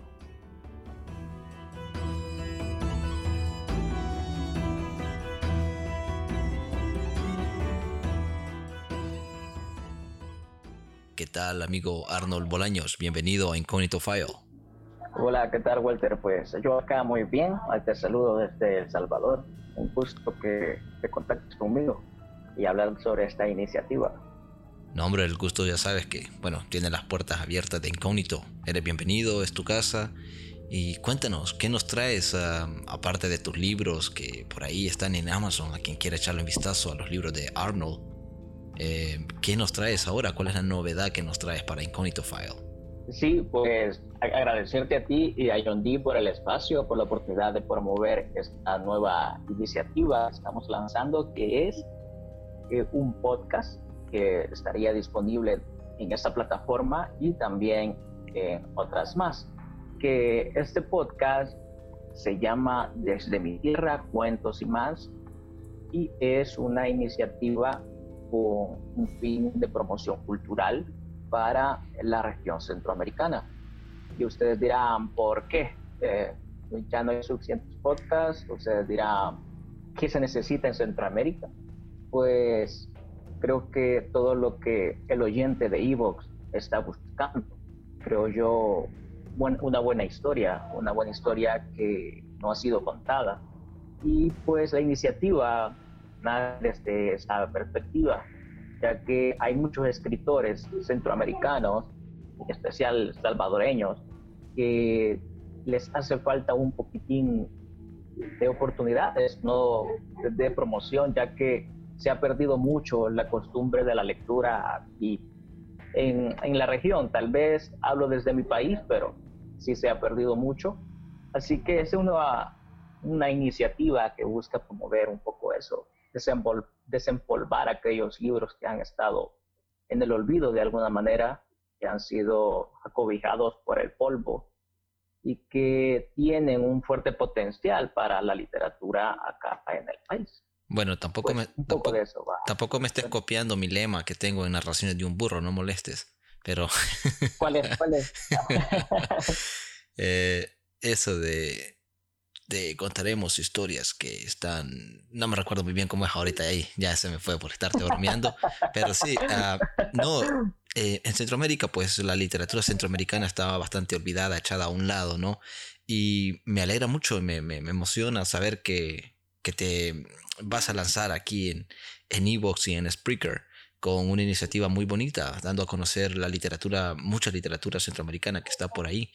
¿Y qué, con qué vas a comenzar en tu podcast? ¿Qué vas a contar? ¿Un cuento? ¿Una novela? ¿Con qué, con qué te vas a lanzar en este mundo del podcasting que últimamente, pues, lo decías, en El Salvador yo sé que no se lee mucho, pues, tal vez por el tiempo, diría yo, por la incultura que tenemos de, que no se nos inculca la lectura. Eh, bueno, yo adelante, yo creo que voy ahí con el banderín. Soy uno de los primeros que comencé a leer tarde. Eh, pero muchas veces es porque se, bueno, bueno, ya se sabe cómo es la, un poco la educación en El Salvador, pero también los que leen a veces eh, prefieren escuchar un audio, digamos, porque casi viene siendo lo mismo escuchar un cuento, un relato, una novela, que leerlo. Eh, pero sí, cuéntanos, ¿con qué vas a comenzar tu podcast, tu primer programa? Pues sigo un poco a estas aventuras locas, así como las tuyas, ¿verdad? pues me, me decidí a realizar un pequeño proyecto por una novela, por una novela de un escritor salvadoreño, que de alguna manera fue el que me volvió a, a encaminarme en el, rum, en el rubro de la escritura y de la literatura nuevamente. y es una obra eh, de, un escritor muy reconocido, en parte, en parte, ya que él es, él forma parte de la Academia Salvadoreña de la Lengua, pero a pesar de, este impacto de una persona que tiene este reconocimiento y que es subdirector de, la misma institución en el país, pues no se le ve el auge, el apogeo, ¿verdad? Todavía a, a las obras que, que un prominente de las letras. With lucky landslots, you can get lucky just about anywhere. Dearly beloved, we are gathered here today to. Has anyone seen the bride and groom? Sorry, sorry, we're here. We were getting lucky in the limo and we lost track of time. No, Lucky Land Casino, with cash prizes that add up quicker than a guest registry. In that case, I pronounce you lucky. Play for free at LuckyLandSlots.com. Daily bonuses are waiting. No purchase necessary. Void were prohibited by law. 18 plus. Terms and conditions apply. See website for details. Step into the world of power, loyalty, and luck. I'm gonna make him an offer he can't refuse. With family, cannolis, and spins mean everything. Now you wanna get mixed up in the family business? Introducing the Godfather at ChumbaCasino.com. Test your luck in the shadowy world of the Godfather slot. Someday, I will call upon you to do a service for me. Play the Godfather, now at Chumpacasino.com. Welcome to the family. VGW Group, no purchase necessary. Void where prohibited by law. See terms and conditions 18 plus. En el país, eh, debería de tener. Entonces, creo, analizando toda esta situación de, de, de este personaje, yo dije, pues necesitamos eh, revivir esto, esta qué ha pasado y por qué. Y me encontré con una de sus obras que se llama El Barbero de Cojute. Pues Cojutepeque es una ciudad de, El Salvador, un municipio, y la novela trata de ciertos capítulos de la vida de, del escritor durante su trayectoria eh, para realizarse a ser médico y también mm, de su desarrollo desde infancia, qué aspectos de, la vida tuvo, ¿verdad? Y algunos, y recuerdan de una manera muy nostálgica algunos personajes que le acompañaron y que fueron figuras, de alguna forma, figuras públicas de, de su pueblito, de su pequeña comunidad. Entonces, pero la maneja con, una, con un estilo literario muy bonito, muy ameno, y eso es interesante porque muchas veces mm, yo digo de que me encaminó de nuevamente al mundo de la literatura porque yo dije, a veces no, no sabemos de dónde iniciar a escribir y, y entonces él pues habla de las personas de, de, su vida durante el transcurso de su infancia, inclusive de la persona que lo llegaba a curar cuando era niño, del sastre de su comunidad y, y los cambios que él ha tenido. Habla inclusive de, un profesor alemán, y así sucesivamente va marcando algunos hitos interesantes de su vida y que él los, recuerda, pues han marcado parte. Entonces creo que comenzar con eso es muy importante, ya que es necesario reconocer nuestra historia. Y muchas veces queremos construir algo desde el presente, construir nuestra historia, pero está en el olvido, está atrás y a partir de ahí pues es un como tener vivo ciertas memorias y creo que eso es lo que hace el escritor y me conmovió mucho poderlo eh, traer a este podcast. Interesante, sí, sé que está bastante... Imagínate, él es un médico y es una eminencia, digamos, en las letras en El Salvador y es una lástima que no se le dé seguimiento, no se le dé esa, ese bombo y platillo que en realidad merece eh, es una lástima, pero gracias a esta iniciativa que estás llevando a cabo, pues creo que muchos de esos escritores que están ahí olvidados prácticamente en el rincón polvoriente, como, polvoriento, como digo yo en mi podcast. sí, están, están ahí, tú los vas a traer a la vida que, y espero que sean muchos y espero que eh, tengas el tiempo, porque esto requiere un tiempo, requiere un sacrificio que muchos no saben.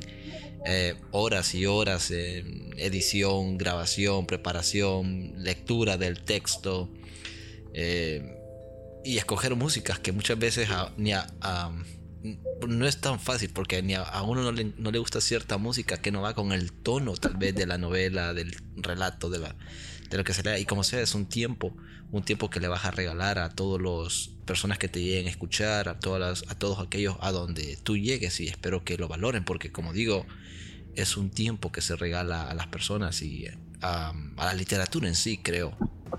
Sí, hay algo muy interesante en lo que tú mencionas y es que creo que es importante también tener una pizca de cultura y buscar culturizar. ¿Por qué?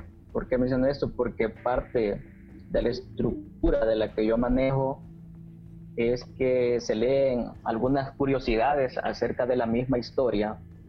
Es decir, que si se trabajan dos capítulos por un pequeño podcast, ¿verdad?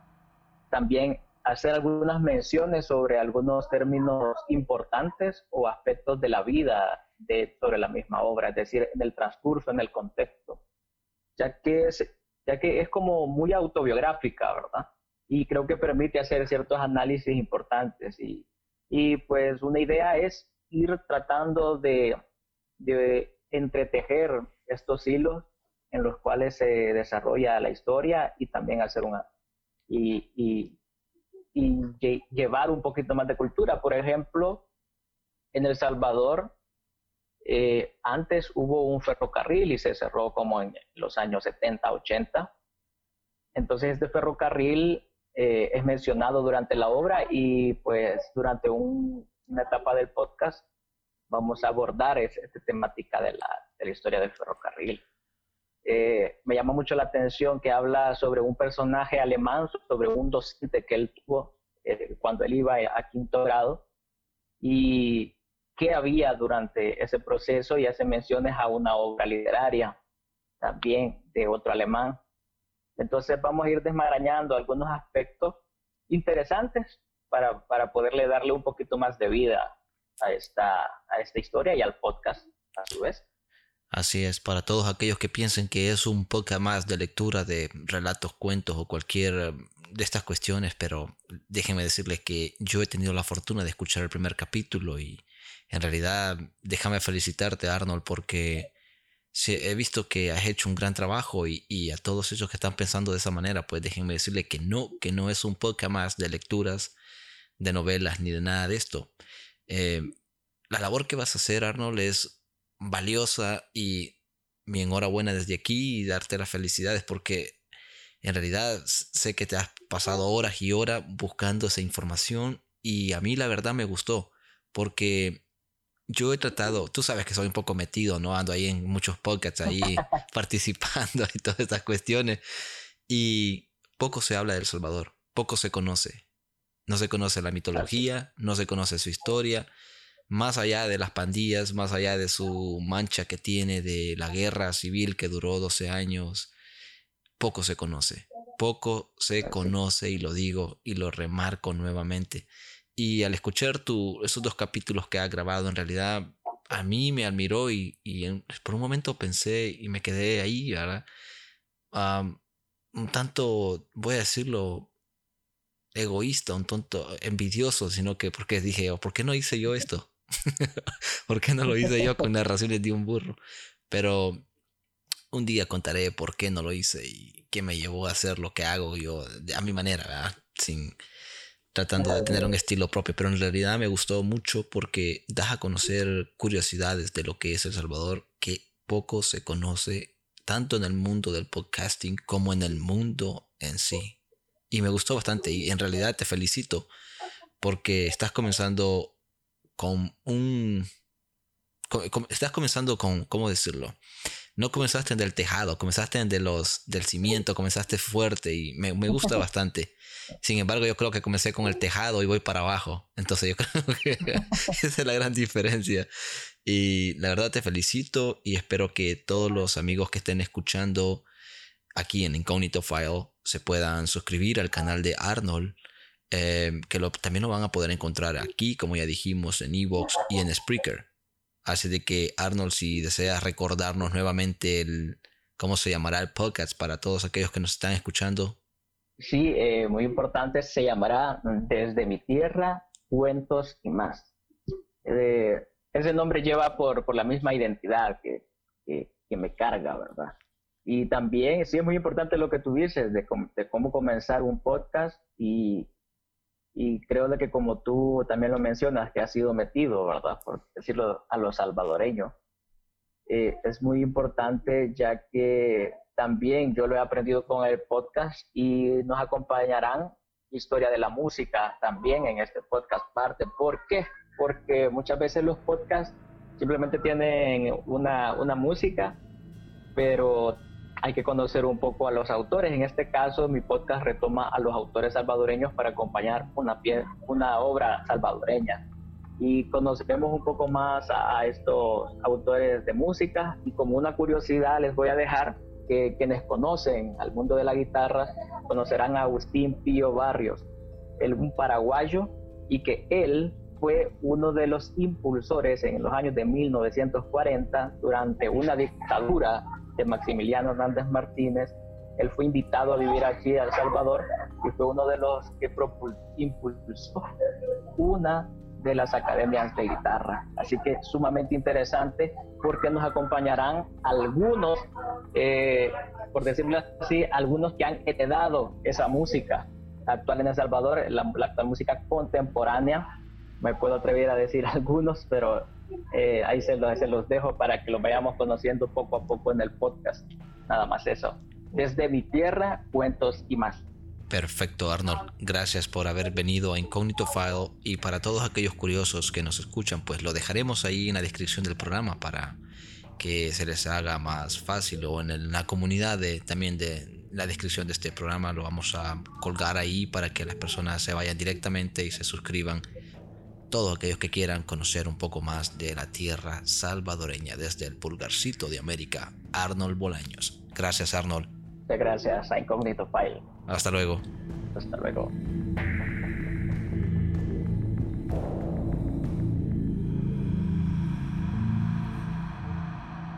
Desde, mi tierra, cuentos y más. Literatura de Centroamérica y del mundo. Desde, mi tierra, cuentos y más.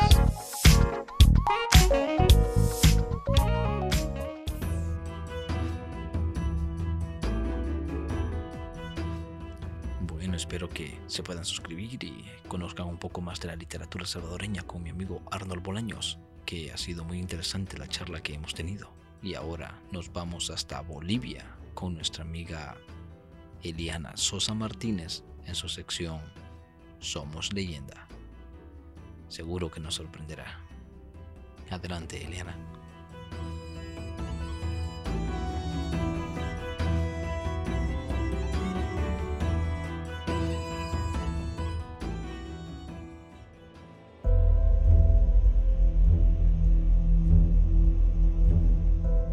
Hola, ¿cómo están? Nuevamente les habla Eliana Sosa en este su sector Somos Leyenda. Después de estas vacaciones de fin de año, pues estamos volviendo con todo aquí en Incógnito File y en todos sus sectores. Nuevamente vamos a tener leyendas desde mi país, aquí Bolivia, y les voy a contar pues estas historias escalofriantes mezcladas con pasión y amor. Hoy les tengo un especial porque estamos en febrero y bueno, en muchos países se celebra el 14 de febrero el Día del Amor. Así es que voy a compartir con ustedes una leyenda eh, muy interesante que habla también sobre el amor, la venganza, y estos sentimientos tan intensos que tenemos los seres humanos y que nos llevan también a realizar acciones que mm, tal vez no las hubiéramos realizado si no sintiéramos eh, el amor apasionado, el deseo de venganza especialmente, ¿no? Pues les voy a contar esta leyenda que se denomina la leyenda del Santo Cristo de Bronce. Cuentan que cuando llegaron los españoles a Potosí para explotar el Cerro Rico, buscaron lugares cercanos o más bajos que la ciudad misma para albergar a sus familias, porque recuerden que en Potosí hace muchísimo frío. Por eso existen actualmente también todavía algunas haciendas en los alrededores de la Villa Imperial, cuyo clima es más templado, ya que están en las cabeceras de valle. Una de estas haciendas muy conocidas es Mondragón, que fue construida en la primera mitad del siglo XVII y está situada a 25 kilómetros de la capital potosina. Fue una de las más ricas y productivas de la zona, pero también es la cuna de una leyenda que todos los habitantes de Potosí durante generaciones conocen, el Santo Cristo de Bronce. Pero empecemos con nuestra historia. Para eso debemos conocer a la hermosa doña Magdalena Telles, que fue por allá por los años 1660 de la era cristiana, una real moza, una criolla, viuda rica, una mujer limpia, con ciertos aires de nobleza de abolengo, pues en la portada de su casa había un escudo de la Madre España, labrado en alto relieve sobre piedra de sillar. Con tantas prendas personales como reales, doña Magdalena se jactaba de tener todos los pretendientes que deseara, pues querían conquistar el corazón de la viuda y no había mancebo que desde muchas leguas a la redonda no viniese a rendir culto a esa belleza sin par. Pero a la larga todos se retiraban porque la dama no era de las que daba pronto a torcer el brazo. No se sabe por qué motivo llegaron a ser enemigas mortales doña Magdalena y doña Ana Roeles, legítima esposa de don Juan Sáenz de Barea. Pero el caso es que se aborrecían cordialmente, si se puede decir, y no perdían ocasión en hacerse recíprocos agravios. Cierto día en que debía tener lugar una función religiosa en el templo de la Compañía de Jesús, doña Magdalena ocupó maliciosamente el lugar destinado para doña Ana, con cuyo motivo se armó entre ambas rivales una escandalosa pelea a vista de cuantos allí estaban, y sin respetar ni la santidad del lugar, en defensa de doña Ana salió su esposo don Juan, quien sacudió a la viuda y le dio una furibunda bofetada, de cuya resulta salió está echando pestes y maldiciones y jurando vengarse lo más pronto posible. Pasó algún tiempo y la rencorosa viuda no perdía la esperanza de tomar la revancha, como que lo había intentado varias veces sin ningún resultado.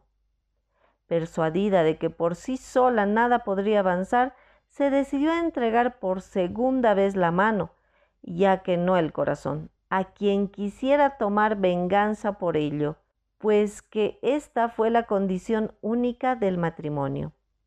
Muchos de los antiguos pretendientes, algo timoratos, no sintiéndose con piernas para exponer sus costillas y aún la vida, se retiraron de la casa disimuladamente bajo frívolos pretextos. No faltó un pelaire que sin más mira que la de amanecer rico aceptó las proposiciones y casó con la noble viuda, quien vino a ser esposa del contador vascongado Pedro Arrechúa, hombre prudente y nada amigo de andar fresco ni con su misma suegra. No dicen las crónicas quién fue el cura que les echó la bendición. Pasaron y vinieron días y semanas y el señor don Pedro ni resollaba, quizás porque a esas horas prefería saborear la luna de miel. Entre tanto, doña Magdalena se volvía puro bilis, estaba enojada y no pasaba día sin que le recordase a su esposo el solemne compromiso. Ni por esas el flamenco esposo no era de aquellos que meten la mano al fuego por otro, o quién sabe, tal vez hubiese olvidado sus juramentos. La de Arrechúa, que por todo habría pasado menos por verse cruel y ridículamente burlada, exigió, impuso, refunfuñó, pero en vano, hasta que al fin se decidió a tomar venganza por sus propias manos, pero no contra doña Ana, sino contra su marido don Pedro, a quien quiso darle una lección dolorosa como para que no olvidase él ni los demás maridos habidos y por haber, y sirviese de ejemplo sangriento a las generaciones venideras. No hacía mucho que los nuevos esposos se habían retirado a la poética hacienda de Mondragón, propiedad de doña Magdalena, y situada a una legua río abajo de la aldea de Tarapaya, más o menos a unas seis de la imperial villa. Cuando una tarde insistió por última vez doña Magdalena para que sin más demora se llevase a cabo la proyectada venganza.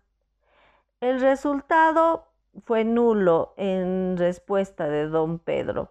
Por eso, en un abrir y cerrar de ojos, la señora mandó amarrar con sus criados y colonos al contador, y sin oír súplicas ni gimoteos, hizo crucificar en la gran cruz que tenía preparada, y lo llevó a un pequeño cuarto de la casa, donde permaneció el infeliz. Todas las mañanas tenía cuidado la viuda de hacerle comer lo necesario como para que no se muera de hambre, y después le pinchaba el cuerpo con un alfiler amarillo que lo dejaba como si fuese una masa inerte. Al día siguiente se repetía la operación y el pobre Rechúa soportaba otro alfiler y otro alfiler. Ella se retiraba sin proferir una palabra, pero sedienta de venganza, haciendo de cuenta que su marido era su enemiga doña Ana. Al fin murió la víctima, después de muchas semanas de martirio, pero doña Magdalena siguió clavándole un alfiler diariamente hasta que el cuerpo quedó totalmente cubierto de alfileres y no hubo campo para otro más, de tal suerte que más que un hombre parecía aquel un santo Cristo de bronce. La justicia, que a veces husmea continuo, olvidando su tradicional pereza, tomó cartas en el asunto, y no contentos los jueces con saberlo de lejos, se trasladaron a Mondragón, donde la viuda les hizo una espléndida recepción digna de mejor causa y sin darse por entendida. Mientras recibían y despachaban testigos y hacían la inspección de la casa, el alguacil andaba en requiebros y salamerías con la cocinera, muchacha alegre y rolliza. Como buena amiga confió a su prometido el terrible secreto de que la comida de esa tarde estaba envenenada e hizo un plato aparte para ella y su Adonis. La viuda y su cocinera abrigaban la confianza de que los jueces no saldrían vivos de su casa. Pero el alguacil, que sin duda no tenía pelos en la lengua, corrió a denunciar el hecho, de cuyas resultas los jueces y los alguaciles se pusieron en movimiento y sin pérdida de tiempo apresaron a doña Magdalena y también a los criados sin exceptuar ni a la cocinera. Y junto con las ollas y potajes dieron vuelta a Potosí el mismo día, temerosos de que por la noche les jugase la viuda alguna partida serrana. La trasladaron a Chuquisaca, otra ciudad de Bolivia, de donde la trajeron para ahorcarla públicamente en la Villa Imperial de Potosí a pesar de que los vecinos se suscribieron con 200 mil pesos para rescatarla de las manos del verdugo, incluso el arzobispo se arrodilló en mano a los pies del presidente de audiencia, solicitando la conmutación de la pena. No hubo remedio y fue ejecutada. Mondragón, esta hacienda tan hermosa en un lugar tan paradisiaco, goza desde entonces de esta triste celebridad. Sobre todo existe allí un cuarto donde dicen murió Arrechúa y en el que no hay persona que pueda dormir tranquila. Esa es nuestra leyenda que hemos compartido con ustedes. Espero que les haya gustado y pues en nuestro próximo encuentro los espero para seguir contándoles estas historias de mi país que se mezclan con las de España muchas veces y otras que simplemente han nacido de la tradición oral aquí en Bolivia, especialmente en mi ciudad natal, Potosí. Los espero en nuestro próximo encuentro aquí en Somos Leyenda.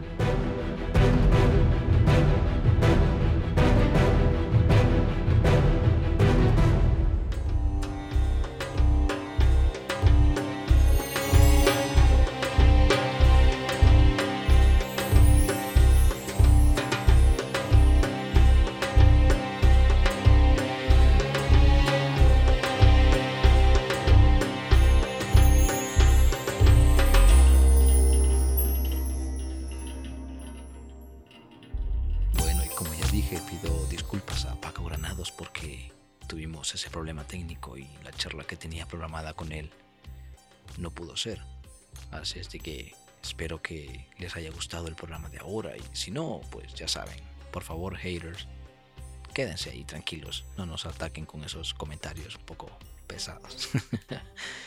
Nada, me despido desde Incógnito File, la hemeroteca del misterio. Hasta el próximo programa.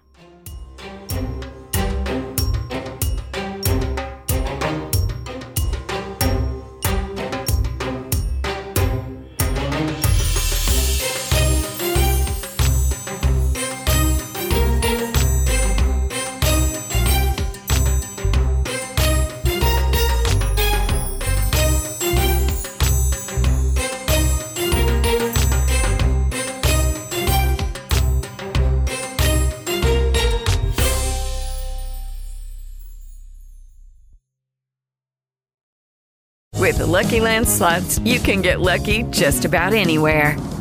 This is your captain speaking. Uh, we've got clear runway and the weather's fine, but we're just going to circle up here a while and uh, get lucky. No, no, nothing like that. It's just these cash prizes add up quick. So I suggest you sit back, keep your tray table upright, and start getting lucky.